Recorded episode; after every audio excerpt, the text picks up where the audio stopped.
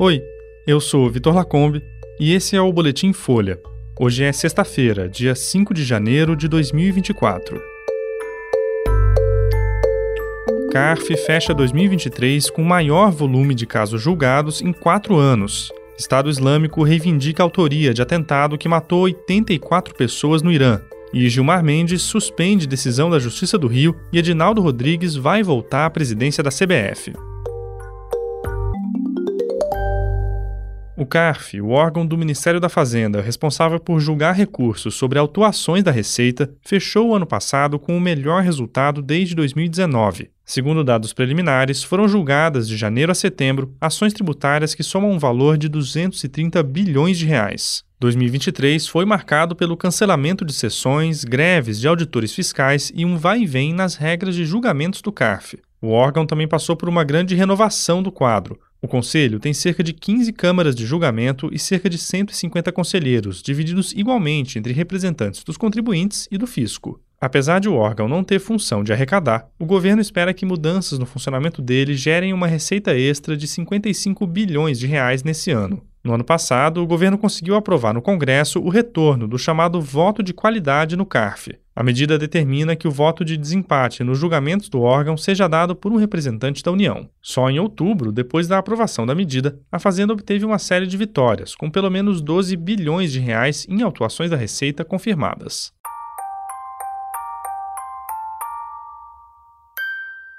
O Estado Islâmico reivindicou ontem a autoria do atentado terrorista que matou 84 pessoas e feriu mais de 280 em um cemitério no Irã na última quarta. Foi o maior ataque do tipo no país desde a Revolução Islâmica de 1979. Um comunicado divulgado no Telegram relatou que dois integrantes do grupo detonaram cintos explosivos em meio a uma multidão reunida em atos para homenagear o general Qassim Soleimani. O militar foi morto pelos Estados Unidos em 2020 no Iraque. O Ayatollah Ali Khamenei, a autoridade máxima do Irã, prometeu vingança pelo ataque terrorista dessa semana e o vice-presidente Mohammad Mokber falou em retaliação muito forte. O Conselho de Segurança das Nações Unidas condenou o atentado. O Estado Islâmico não divulgou provas da autoria da ação nem motivações. O grupo é formado por extremistas sunitas que se opõem ao regime xiita do Irã. As autoridades iranianas convocaram protestos para hoje, quando devem acontecer os funerais das vítimas do atentado, de acordo com a imprensa estatal.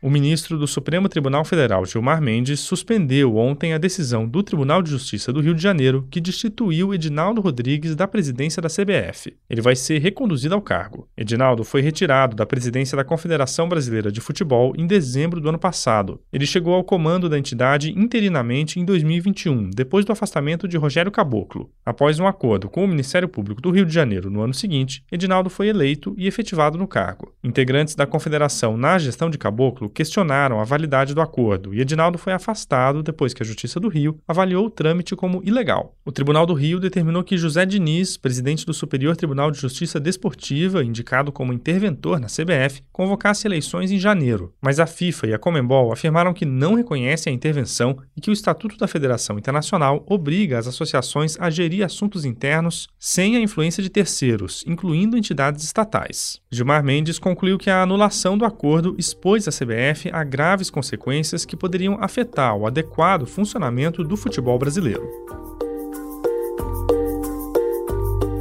Esse foi o Boletim Folha, que é publicado de segunda a sexta, duas vezes por dia, de manhã cedinho no final da tarde. A produção é de Daniel Castro, Lara Moalen, Magé Flores e a edição de som é do Rafael Conkle. Essas e outras notícias você encontra em folha.com. Até mais.